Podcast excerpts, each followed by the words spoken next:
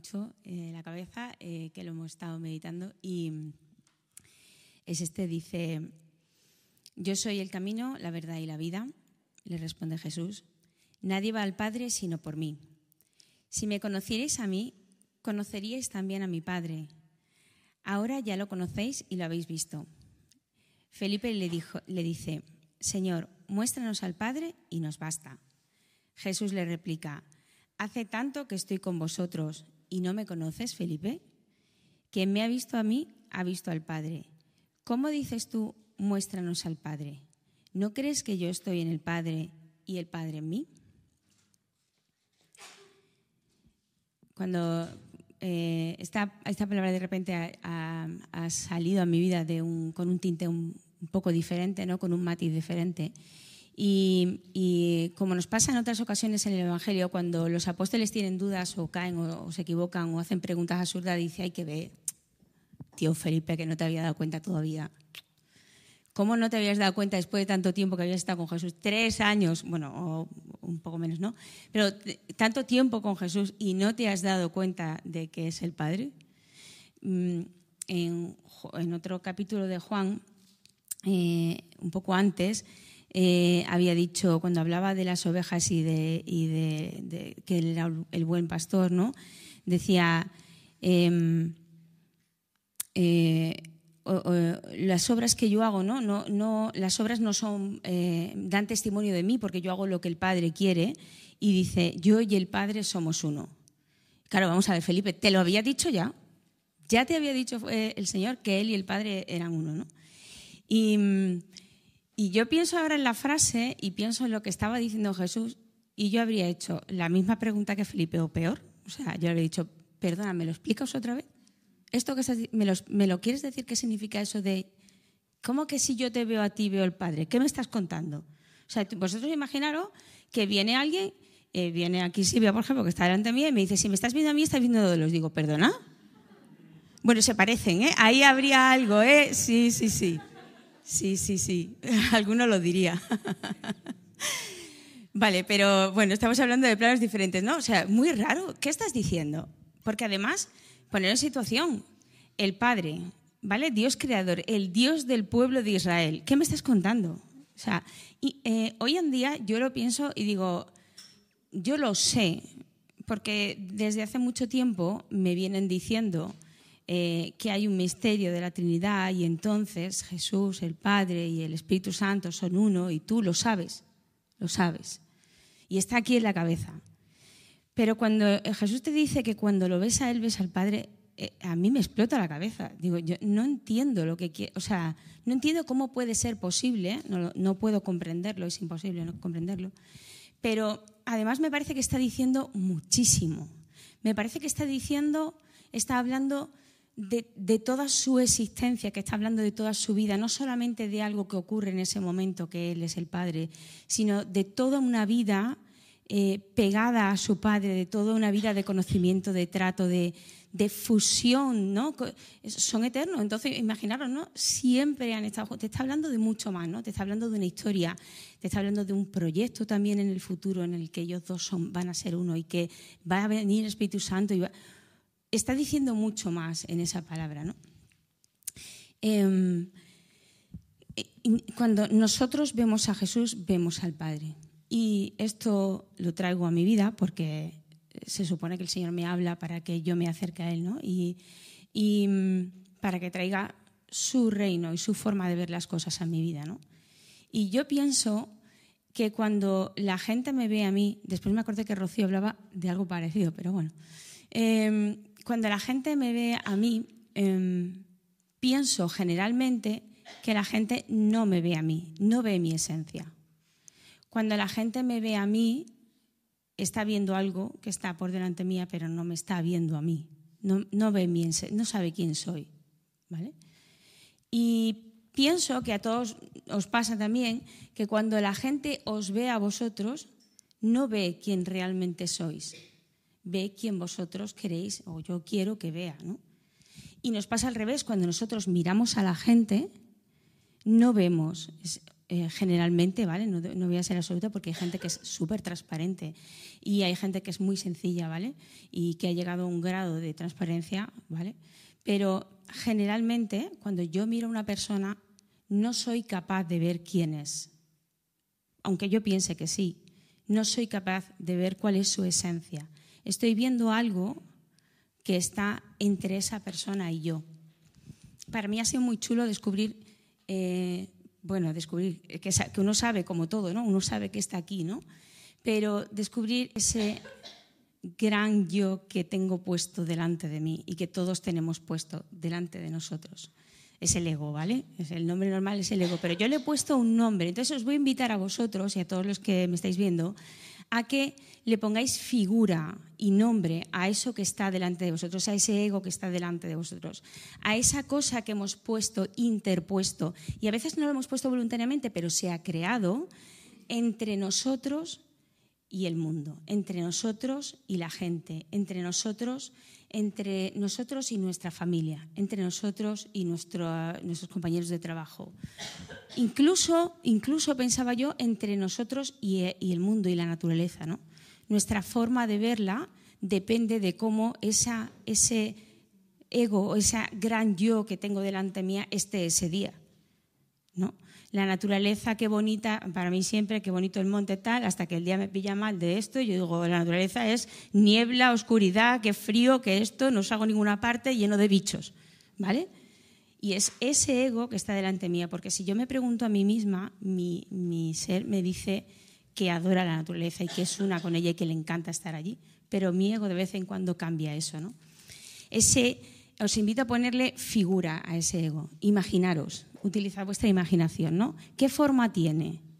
Y ponedle un nombre para identificarlo. Mira, en mi casa se juega mucho en Minecraft. Bueno, se juega, juegan los niños mucho al, Minecraft. Se ríen mucho porque yo he intentado una vez o dos jugar al Minecraft y entonces lo cuentan como anécdota. Ah, he visto a mamá jugar al Minecraft.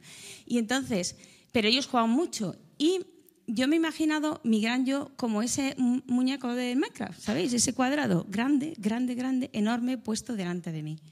Es así, me coge toda la cara, así, todo esto, y me lo imagino talmente, es que además me he hecho una imagen muy clara de él, ¿no? Y esto me ayuda mucho a em, identificar qué cosas son de él y qué cosas son mías, qué cosas hace él que yo no quisiera hacer y qué cosas son mías que yo quiero conservar o qué cosas hace él que también quiero que conserve, pero bueno, le he puesto figura y me es muy útil, ¿no? Así que os animo, por ejemplo, a hacerlo, ¿no?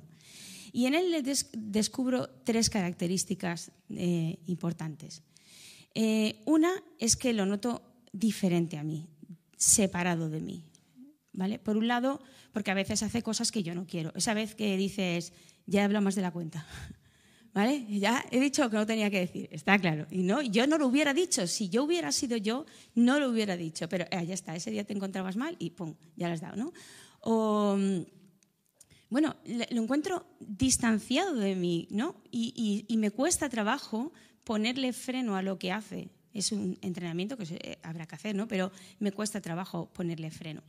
Y mm, eh, es diferente de mí, es diferente de lo que yo quiero, y yo afirmo mi voluntad de que yo quiero ser lo que soy, no lo que es él no es lo que mi gran yo, este grande que tengo puesto delante ese ego, ¿no? Sino yo quiero ser quien yo quiero ser. Entonces yo afirmo una voluntad de ser diferente a la de ese, así que me lo encuentro distinto, ¿no? Y también porque eso de típico de estoy harta de mí, ¿vale? Yo eso lo he dicho a veces, estoy harta de ser como soy, pues eso significa que es otra cosa, ¿vale? Y luego que me di cuenta también de que puedo eh, desmontarlo, y en esto el Minecraft me ayuda, ¿no? puedo desmontarlo, yo puedo deconstruirlo, yo puedo saber a veces que ese que se está, que esa, eso que he hecho protegiéndome, eso típico de, mira, prefiero estar sola, ¿sabes? Pero es porque no hay nadie que quiera venir, ¿vale? Pues ahora que te digo que me quedo sola. Si no queréis venir, me voy yo. Ese, esa no querría ser yo, querría poder decir eh, pacíficamente y humildemente, oye, me gustaría que pasara esto, o oye, Em, pues si no, no pasa nada, no pasa nada, no hay que hacer lo que yo quiera, ¿no? Me gustaría, pero no me sale, porque delante de mí hay alguien que me protege de, atacando, me protege diciendo, ah, pues ahí que os den a todos, ahí está, y ahí os quedáis. Eso, ese es mi yo diferente, ¿no? Eh, y yo me doy cuenta de que esa parte puedo deconstruirla, puedo quitarla y saber que esto viene de una herida que viene de mí, que me siento mal, o sea, que puedo cambiarlo incluso e intentar aprender esa asertividad y cambiar esa pieza de ese gran yo que hay delante mía. ¿no? Segunda, o sea, primera que es distinto de mí. La segunda, que mira hacia adelante. Me da cuenta de que nunca me mira a mí. nunca dice, hoy has sido tú. nunca dice eso. Siempre mira hacia afuera. ¿no? Em, busca las causas fuera de mí. Cuando em, de alguna forma ese gran yo, no estoy disculpándome, ¿eh? o sea, me estoy dando cuenta de que parece que cuando hablo de él, pero no, no. O sea, ese gran yo también tiene que ver conmigo. ¿eh? Yo pongo ahí mi parte, pero de eso ya hablaremos. Pero ese gran yo que está allí siempre mira hacia afuera buscando, ¿no? Y busca las causas de lo que me puede pasar a mí. Busca el culpable de que a mí me pase algo. Busca el causante de que yo me encuentre mal. Eh, de alguna manera eh, hace que todo lo que pasa sea culpa o, sea causado por lo de fuera. Y entonces yo reacciono. En vez de pensar lo que quiero hacer y hacerlo, las causas están ahí y yo reacciono. O sea, él reacciona a lo que va pasando y reacciona mal, claro, porque no está como no, está tomando la iniciativa en esas acciones, ¿no? Pero siempre fuera, siempre fuera, ¿no? nunca mira para adentro. Y además reclama a los demás eh, lo que necesita no, me reclama a mí. Es curioso porque a mí no me pide esfuerzo. si por mí fuera, si por él fuera yo no haría nada. Pero por él todo el esfuerzo vendría de fuera. Y entonces es cuando digo, no me quieres como yo quiero que me quieras. Mm, em, necesito, te necesito para esto, o quiero que hagas esto, o si no lo haces hay que ver, te vas a enterar chantaje emocional, o em, algo o alguien me va a dar la felicidad. Es un mito. Algo o alguien me va a dar la felicidad de fuera. No la voy a encontrar yo. Mi paz no la voy a encontrar yo en mí misma, sino que necesito de un novio, un marido, un amigo, un, viaje, un barco, un reloj, un esto para alcanzar mi felicidad. No está ese, ese gran yo que yo me he puesto, me empuja o me, me lleva a pensar que mi felicidad va a estar ahí. Y primero, no me va a llegar. La felicidad, ya sabéis que no forma parte del estilo de humanos que somos, completa, ¿vale? Y por otro lado, si hay alguna paz que yo puedo encontrar, no va a estar ahí fuera, va a estar dentro de mí, ¿no? Eh, o sea que la primera era que era distinto de mí, la segunda era que mira siempre hacia afuera y la tercera es, eh, que es típico, está lleno de pensamientos, lleno de ideas, yo, soy así también, ¿vale? Yo siempre estoy lleno de pensamientos y lleno de ideas. Está lleno de, de pensamientos, pero no de realidades. Son todo frases. Ese es no sé qué, aquella es no sé cuánto, mira qué guapa, mira es más fea que yo, mira es más, eh, aquel es más delgado y eh, eh, aquel es más gordo y mira qué puesto de trabajo y esa no te quiere y ese tampoco te quiere y entonces vas como acumulando opiniones, pero siempre, siempre lenguaje, siempre pensamiento, ¿vale? Está lleno de, ideas, y, pero no hay realidades, la realidad no está ahí, el ego no es la realidad. Y lo que yo pienso no es la realidad. Y lo que él de repente supone no es la realidad. No tiene por qué serlo. De hecho, no lo es, ¿vale? Tú piensas, el pensamiento no es la realidad. Son cosas diferentes, eso es obvio. Pero es que no tiene que coincidir. ¿Por qué? Em, eh, genera muchos problemas, porque pienso, esto es una, opinión, que em, eh, ese gran yo es una perspectiva, es mi perspectiva, ¿no? Y mi, opinión es que va a estar generalmente mm, mal, o sea, mal enfocada, porque aquellas cosas que siempre se te quedan son las malas. Es curioso. Si preguntamos, bueno, es el típico ejemplo, ¿no? Si preguntamos tres, tres, cosas buenas que tenemos y tres cosas malas, rápidamente salen las tres malas. Las tres buenas cuestan muchísimo, pero le pasa yo creo que a todo el mundo. Y, eso ocurre porque las cosas y las opiniones y las experiencias malas se nos quedan muy grabadas. Y eso es lo que va construyendo ese gran yo que yo tengo puesto delante de mí. Eh, cuando yo me imagino mi gran yo, mi, taxi grande de Minecraft, Em, Me lo imagino no solo colocado firme, grueso delante de mí, sino además con mucha raíz. Me lo imagino eh, muy enraizado en mis experiencias, en mis vivencias, pero también en mis aspiraciones.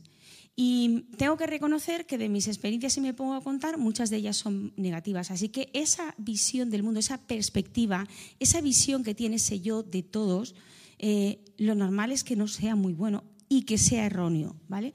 Así que genera muchos problemas que yo me deje guiar por eh, ese gran yo, por ese ego. Y, de hecho, muchísimos de nuestros problemas vienen dados por eso, ¿no? Pues porque yo creo que las cosas son así, ¿no? Eh, mi ego dice, pues eso, defiende a muerte esto, cuando no tiene ninguna relevancia, por ejemplo, ¿no? Pero es que necesitas quedar bien o necesitas tener algo de poder, ¿no? O me dice, eh, eh, juzga duramente, ¿no? O sea, esto está fatal, ¿no? Cuando en realidad, si yo, me, si yo lo pienso, digo, joder, me pasa lo mismo y yo conmigo misma sería más misericordiosa, ¿vale?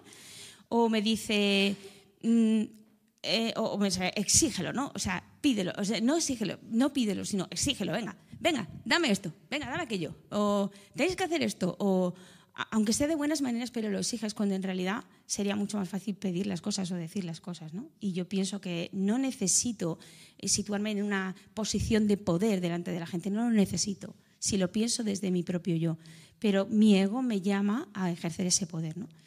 Y, mm, por ejemplo, no perdono, no perdono, no tengo motivo ninguno para no hacerlo, porque total, no voy a salir perdiendo, pero no perdono. ¿Por qué?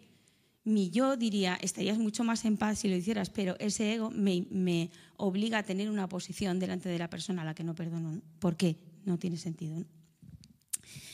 Mm, y, pensando y, dándole vueltas a esto, yo volvía a Jesús, decía, y esto, Señor, necesito sanarlo, ¿no? ¿Esto cómo se hace, no? Y lo volví a mirar a Él, ¿no? Y me daba cuenta de que es que Jesús, no, sé decir teológicamente si tenía eh, algún gran yo o algún ¿no? ego delante, no, eso se me escapa pensarlo. Pero yo pienso que no, pienso que lo que tenía delante, y él lo dice, es al Padre. ¿Vale? Delante de él y en él y con él está el Padre. ¡Jo, amigo! ¡Jo, amigo!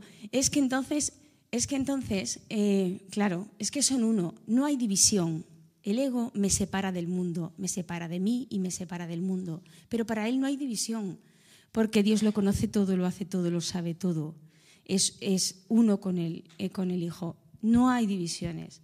Si yo hago la voluntad del Padre, hay una, un, santo, un padre de la Iglesia que decía que em, el hombre se hace Dios cuando quiere, eh, cuando hace lo que Dios quiere, ¿no? ¿Era? Sí, ¿no? Se hace Dios aquel hombre que quiere lo mismo que quiere Dios, ¿vale? Es así la frase. Y, mm, y es muy chulo porque cuando realmente haces lo que el Padre quiere, oye, como el Padre quiere, bueno, eso es para otra charla. ¿Cómo sé lo que el Padre quiere? Eso es para otra charla.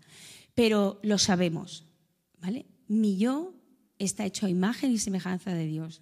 Si yo me paro a buscar al Padre, el Padre viene a mí y me lo dice. No hay duda ninguna, ¿vale?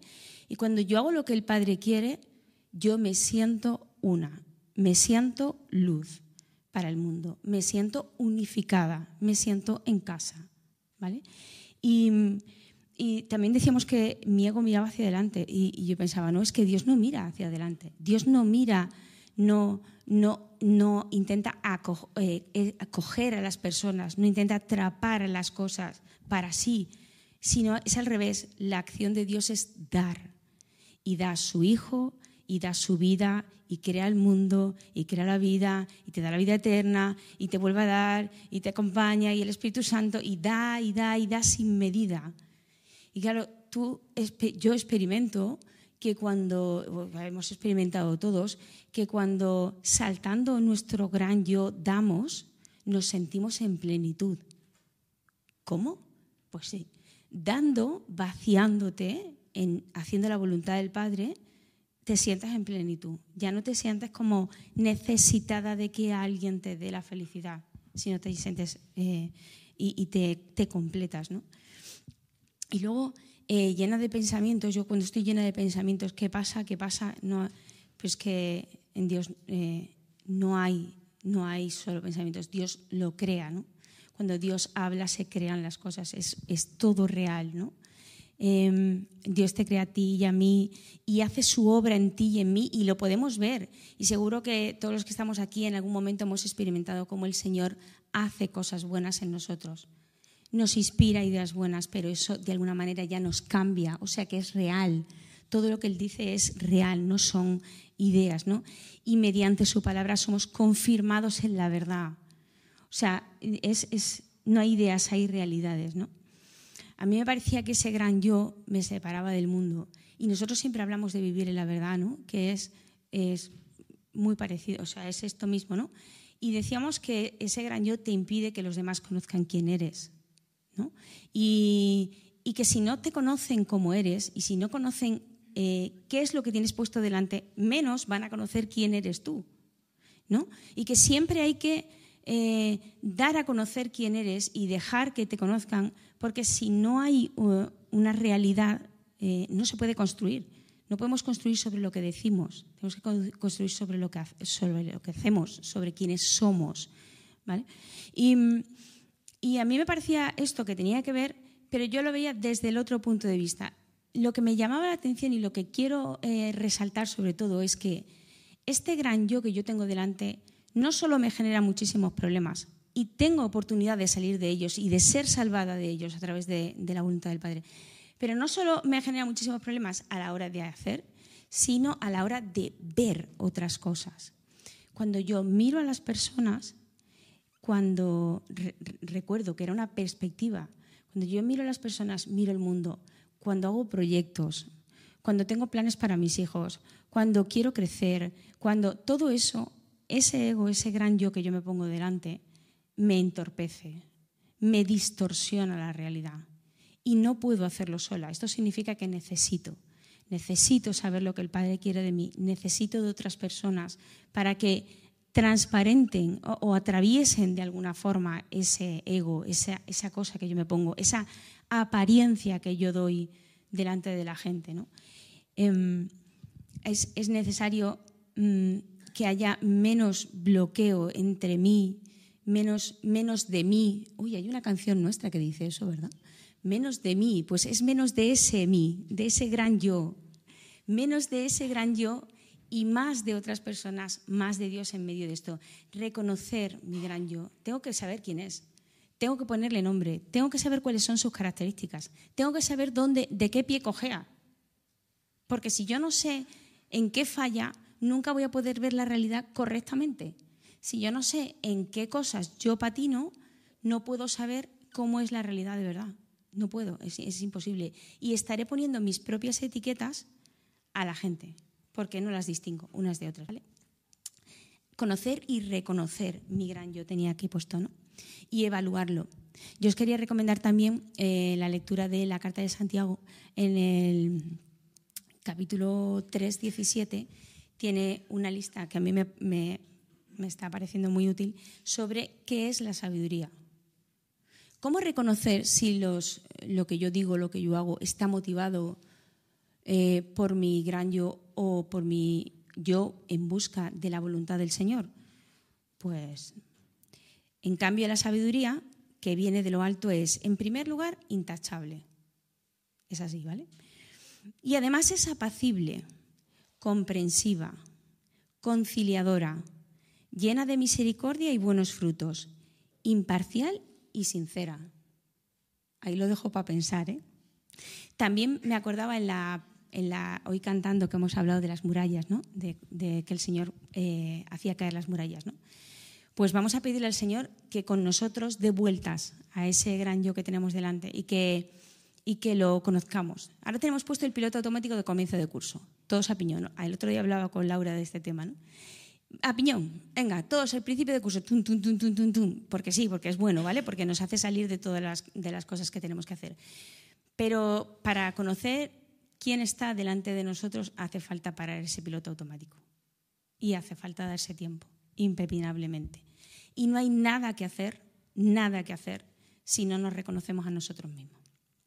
Así que pidamos al Señor que recorra esas murallas con nosotros, porque no hay muralla que, que se mantenga de pie delante de Él. Amén.